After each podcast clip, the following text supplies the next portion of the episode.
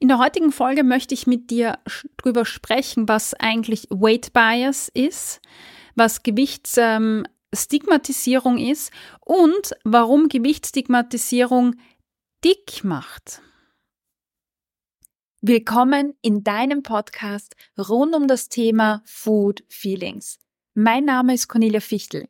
Ich bin klinische Psychologin, Gesundheitspsychologin und dein Host. Ich begleite dich dabei, zu verstehen, woher der innere Drang zu essen kommt, wie du ihn loswirst und so wieder mehr Freude und Leichtigkeit in dein Essverhalten einkehrst.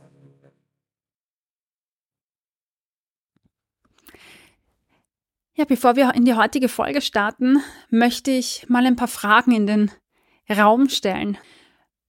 Hm, Fragen nicht an dich, sondern hypothetische Fragen. Wie geht's Menschen, wenn sie an Depressionen leiden, auf eine Psyrea angewiesen sind und sie dann ein Schreiben bekommen, in dem drinnen steht, dass sie zwar zur Reha äh, akzeptiert worden sind, aber besser das Körpergewicht reduzieren, damit der Behandlungserfolg, in Klammer von der Depression, ähm, besser ist. Ja? Oder wie geht's Menschen, wenn sie eine gynäkologische Untersuchung gerade äh, durchführen lassen und ihnen plötzlich eine bariatrische Operation empfohlen wird. Oder wenn sie ein Paket abholen vom Paketabholschalter und eine wildfremde Person herkommt, ihnen auf die Schulter klopft und sagt, eine Magenverkleinerung, die wird helfen. Wenn sie in ein Wellnesshotel fahren und die Bademäntel und die Handtücher nicht mal den ganzen Körper abdecken, obwohl sie schon Dutzende Diäten, Diäten gemacht haben. Wenn Menschen in ein Restaurant gehen oder eine Psychotherapie aufsuchen und das Gesäß dahinter nicht einmal in den Sessel reinpasst oder gerade so reinpasst, dass es schmerzt. Wenn Menschen im Zug aufgefordert werden, zwei Tickets zu kaufen oder in einer Dating-App unterwegs sind und ja, die Nachricht von einer unbekannten Person erhalten, äh, dass der Körper ungesund ist, dass ihr Körper ungesund ist. Wie ist es für Menschen, wenn sie zum Beispiel den Job als Diätologin, als Ernährungsberaterin nicht ausführen können, weil sie Angst haben, bewertet zu werden, weil sie vielleicht keine unter Anführungszeichen Diätologenkörpermasse haben. Oder wie ist es für eine Gesundheitspsychologin oder Psychologin, die einen Vortrag zum Essverhalten äh, machen soll und dann von oben bis unten gemustert wird? Wenn die Kompetenz, die eigene Kompetenz angezweifelt wird, wenn man dick ist.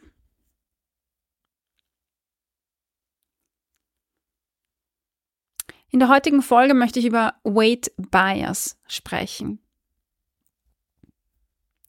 Diese Weight Bias gibt es nämlich nicht nur bei Einzelpersonen, sondern auch in der Gesellschaft, aber auch in der Forschung, wo sie sogar auch repliziert und gestärkt werden. Aber Moment mal, was ist überhaupt ein Weight Bias? Ein Weight Bias ist ja ein Fehler, eine falsche negative äh, Einstellung, eine Überzeugung gegenüber Menschen mit hohem Gewicht. Das ist ein Weight Bias. Das heißt, eine Person ist dick und ähm, ich habe nur, weil die Person dick ist, negative Einstellung oder Überzeugung gegenüber der Person. Zum Beispiel, dass sie gesund ist oder äh, ungesund ist oder dass sie sich nicht bewegt ähm, beispielsweise. Das sind Weight Bias. Und diese Weight Bias sind in unserer Gesellschaft ja richtig, richtig arg äh, verbreitet. Egal, ob das, wie gesagt, eben in der Forschung ist, ob das bei Fachkräften ist oder in Firmen. Da gibt es zum Beispiel diese eine Serie, die ich total gern schaue, die ich auch schon angesprochen habe in einem anderen, in einem letzten Podcast-Interview. Und da waren zwei Hauptdarsteller und beide waren äh, dick. Und die Personen wurden nur beim Essen gezeigt. Ein anderes Beispiel, ich habe letztens eine, eine, einen Fachkollegen gesucht, einen, einen Mediziner, der auf Stoffwechselerkrankungen spezialisiert ist. Und ich schaue mir die Webseiten durch und finde sogar einen, der auch einen äh, scheinbar guten Ruf hat, öffne seine Webseite und das erste Bild, das ich sehe, ist eine äh, Person, ja, mit einem sehr, sehr hohen Körpergewicht, die vor dem Kühlschrank steht und sich einen äh, Burger in den Mund schiebt. Das sind Weight Bias. Ich unterstelle Menschen aufgrund ihres Gewichts bestimmte Verhaltensweisen oder habe bestimmte Überzeugungen, die mit ihnen in Zusammenhang stehen. Ja. Ja, und die gibt's und die sind verbreitet, aber natürlich kriegt man das in der Bevölkerung gar nicht so mit, vor allem nicht, wenn man normgewichtig ist oder nicht im Körper einer dicken, äh, schrägstrich fetten Person steckt. Weil nur dann taucht man in diese Lebensrealität, in diese Lebenswelt ein und erlebt all das. Äh, und eigentlich sollte nicht ich drüber reden, sondern eine Person, die betroffen ist. Ähm, aber wie ihr wisst, tauche ich regelmäßig in unterschiedliche Erfahrungswelten ein und versuche hier einfach eine Plattform zu schaffen, die sensibilisiert und einen Raum schafft, wo Menschen, die auch drüber reden möchten, weil, wie wir im letzten Interview gehört haben, will das auch nicht jeder, überhaupt erst Gehör bekommen. Ein System, ein System, so wie, wie das ist, was wir haben, das davon ausgeht, dass dicke Menschen kränker sind als dünne oder dass Gewichtsreduktion in jedem Fall die wichtigste Gesundheitsintervention ist, das ist automatisch ein System, das dicke Menschen stigmatisiert, also Weight Stigma ist hier das Wort, und diskriminiert und das auch negative Überzeugungen, also Weight Bias über gewisse Menschen hat. Und diese Weight Bias, ja, die sind so verbreitet in unserer Gesellschaft, diese negativen Überzeugungen, dass wir sie nicht einmal hinterfragen. Also zum Beispiel ähm, gab es da doch diesen Film zum Beispiel, wo eine dicke Schauspielerin war und äh, ich weiß nicht mehr, wie der Film geheißen hat, ist auch völlig egal, glaube ich. Auf jeden Fall geht sie in ein Fitnesscenter und wird auf einmal super schlank. Ich glaube, sie fällt von dem, von dem Spinninggerät runter und auf einmal ist sie super schlank oder wie auch immer. Ähm, und hat auf einmal total das erfolgreiche Leben und davor eben ein total mieses Leben. Nicht erfolgreich, unglücklich, keine Partnerschaft, whatever. Und wenn wir sowas sehen, dann, dann entsteht bei den meisten von uns nicht einmal ein Fragezeichen im Kopf, weil wir so davon ausgehen, dass das Leben von einer schlanken Person besser ist und erfolgreicher ist. Und wenn wir in einer Serie immer die dicken Menschen essen sehen, dann stellen wir das gar nicht in Frage, weil es ja logisch ist und normal ist, dass die dicken Menschen essen, weil sonst wären sie ja nicht dick. Und wenn eine Person, ein Mann schlank ist und durchtrainiert ist und die Partnerin dick ist, dann stellen wir uns automatisch die Frage, was will der von der? Und ich stelle das jetzt wirklich mal so provokant und wirklich so arg, wie es ist, in den Raum, weil das so normal ist in unserer Gesellschaft, dass wir es nicht in Frage stellen, okay? Und über genau das müssen wir reden, weil die Dinge, die im Alltag passieren, das, was ich jetzt erzählt habe, diese Beispiele, die passieren alltäglich. Und dicke Menschen bekommen das mit. Schlanke Menschen bekommen das natürlich nicht mit. Das sind die, äh, die nicht in die Erfahrungswelt eintauchen, genauso wenig wie ich in eine Erfahrungswelt von einer dicken Person eintauchen kann. Genauso wenig wie ich in die Erfahrungswelt von einer Person eintauchen kann, die blind ist. Ich erfahre nur etwas über die Erfahrungswelt, wenn ich mit blinden Menschen rede. Wenn ich ihnen zuhöre und wenn ich ihnen Fragen stelle. Und bei dicken Personen, wenn ich nachfrage und zuhöre, anstatt Diättipps zu vergeben zum Beispiel. Aber genau darüber müssen wir reden und deshalb tun wir das auch heute, weil ähm, durch dieses nicht in Frage stellen sind diese Weight Bias so verbreitet, ähm, dass sie, dass sie uns schaden und zwar unter Gesundheitsschaden. Es zeigt sich nämlich, dass ähm, dass es auch zu einer Abwertung im Behandlungskontext kommt, also bei Ärzten, bei Physiotherapeuten, Ernährungsberaterinnen, Psychologen, Psychotherapeuten und so weiter, wo dicken Menschen nicht die gleiche Gesundheitsversorgung zukommt wie schlanken Menschen. Zum Beispiel äh, gibt es eine Studie, ja, die sich angeschaut hat, wie Gesundheitspersonal, also in dem Fall waren das Diätologinnen, tut mir leid an alle Diätologinnen, die dazuhören, äh, aber ich fand es sehr spannend, weil das ja eine, eine Zielgruppe ist, die sehr ähm, sensibilisiert ist dafür. Aber da wurden ähm, Diätologinnen äh, befragt, ja, nach Patientinnen und hier hat sich gezeigt, dass 60 Prozent der Befragten eine hohe Ausprägung in der Fettfeindlichkeit hatten.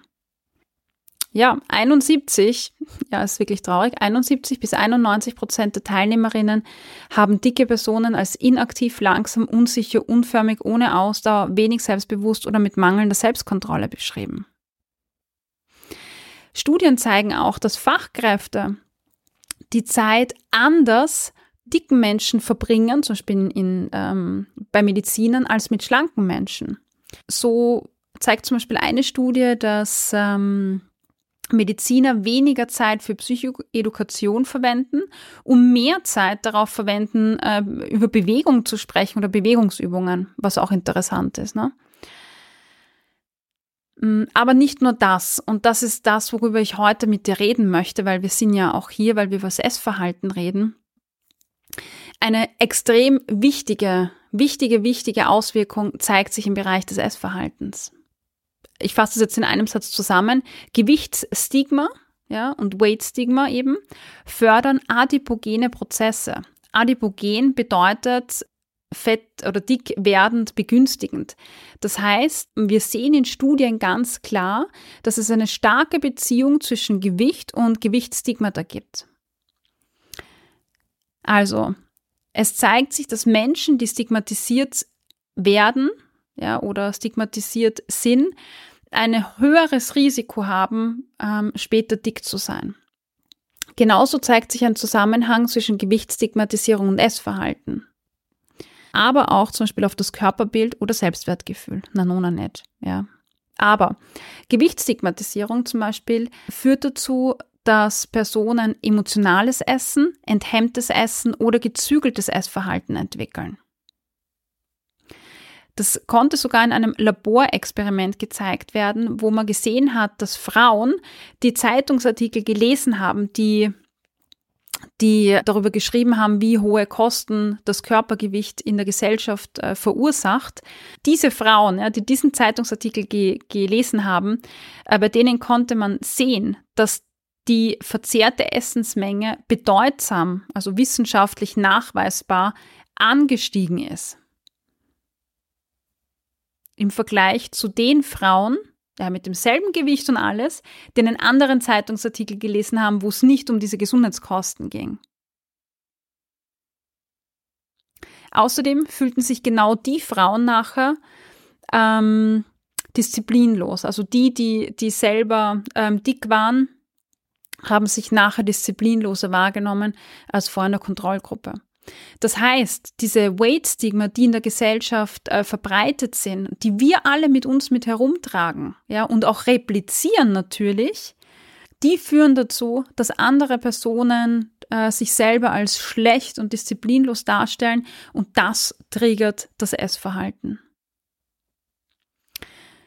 Genauso zeigt sich zum Beispiel, dass die Botschaften, die wir in den Medien oder im Fernsehen sehen, also wenn ich da jetzt äh, diese Serie erwähne, wo die zwei Hauptdarsteller oder diese zwei Männer ständig beim Essen waren und sie waren dick.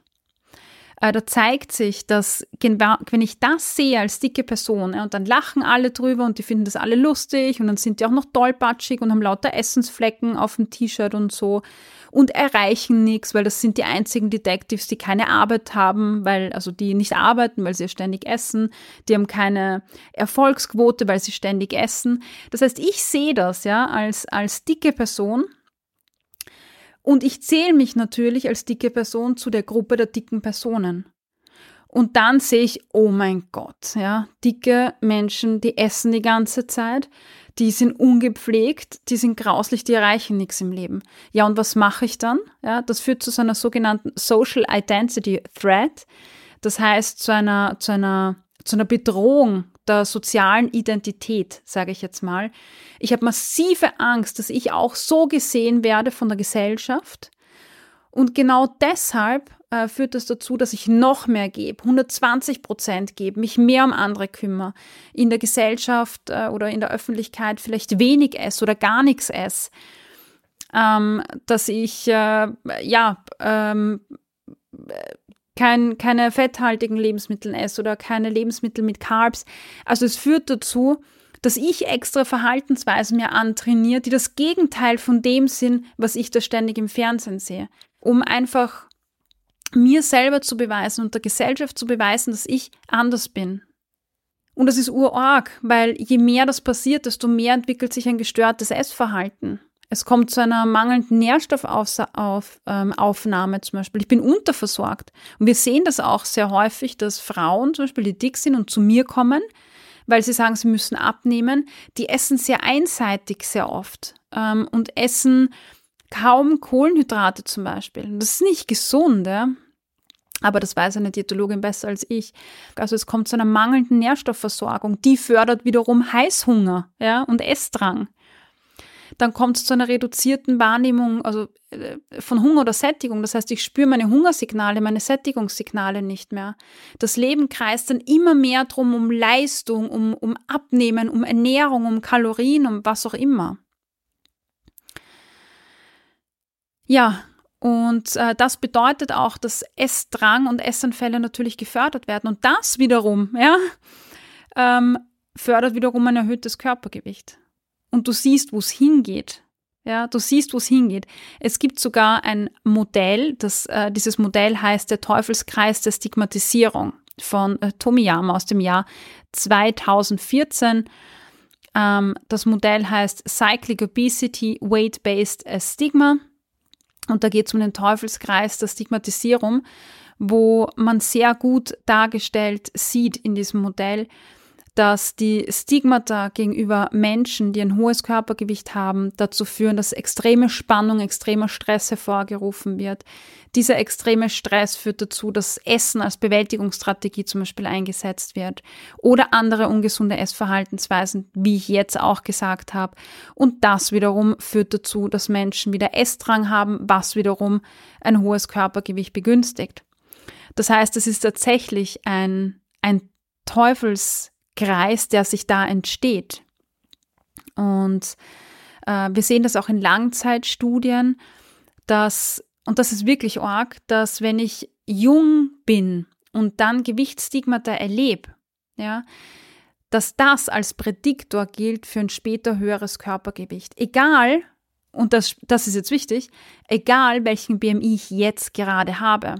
Das heißt, wenn ich einen, einen, einen Norm-BMI habe und Gewichtsstigmata erlebe, weil in der Schule zum Beispiel irgendwer zu mir sagt, hey, du fette Kuh oder irgendwie so ein Bullshit, dann ist das ein Prädiktor dafür, dass ich später ähm, dicker sein werde, weil es weil ich mich dann beschämt fühle, weil ich mir denke, oh mein Gott, ich bin dick, dann beginnt schon mit, weiß ich nicht, acht, neun, zehn, elf, zwölf Jahren die Diät.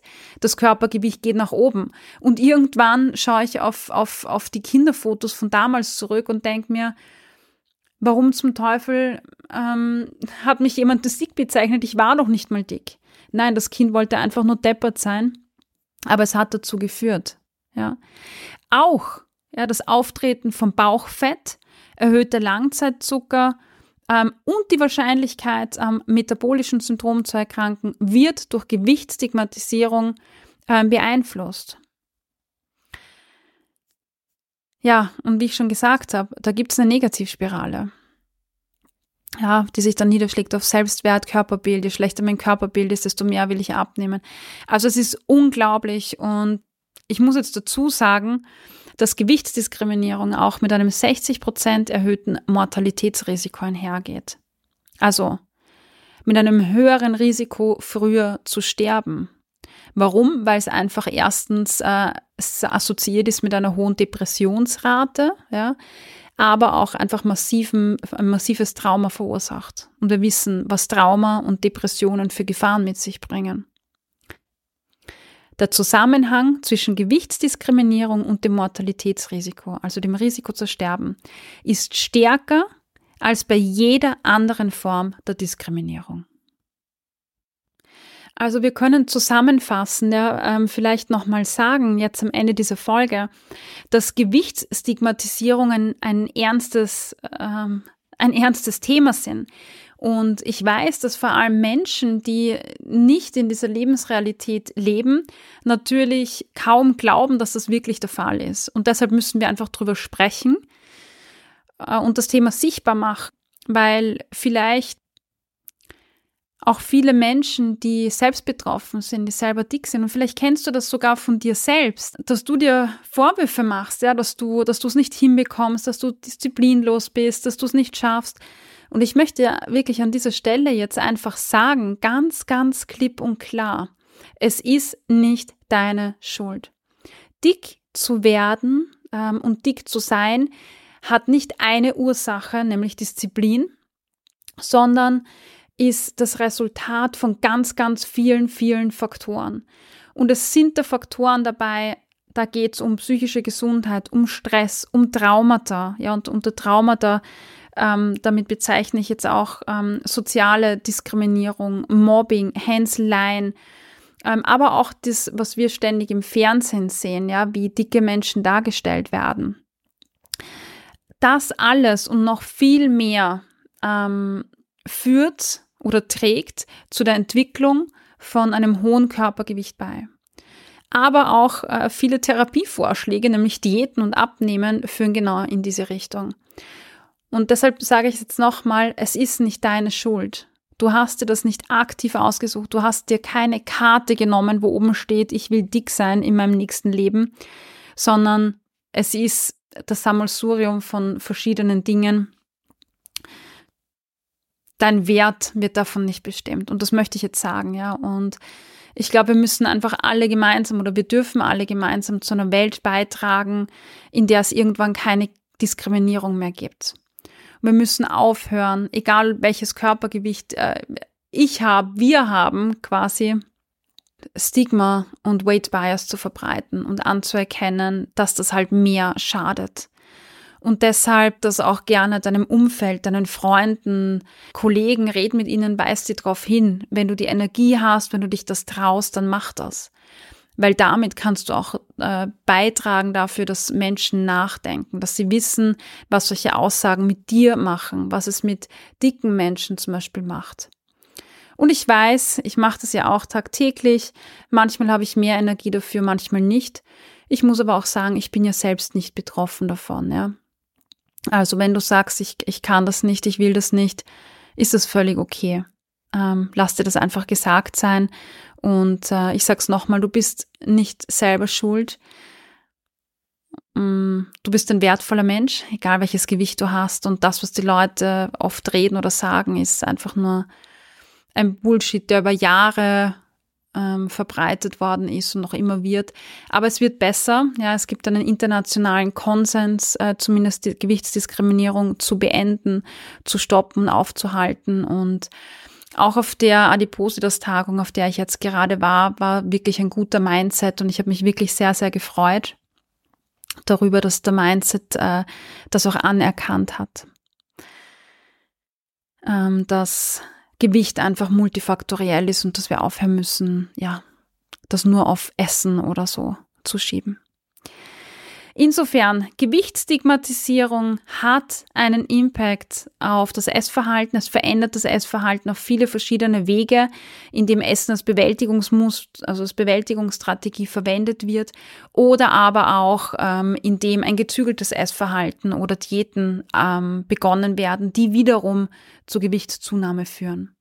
Also viele verschiedene Arten und Weisen wird das begünstigt und das darfst du ähm, ja anerkennen, ja, und ähm, mitnehmen und äh, vielleicht auch als Motivator nehmen, ähm, andere darüber aufzuklären oder dich selber zu bestärken. Ich hoffe, du konntest dir heute wieder einige Inputs mitnehmen, mit denen du an deinen Food Feelings arbeiten kannst. Gib mir Feedback auf Apple Podcast oder Spotify und verrate mir, was dir besonders geholfen hat. Außerdem kannst du dich mit mir auf Instagram vernetzen unter Cornelia Fichtel. Alle Links findest du in den Show Notes.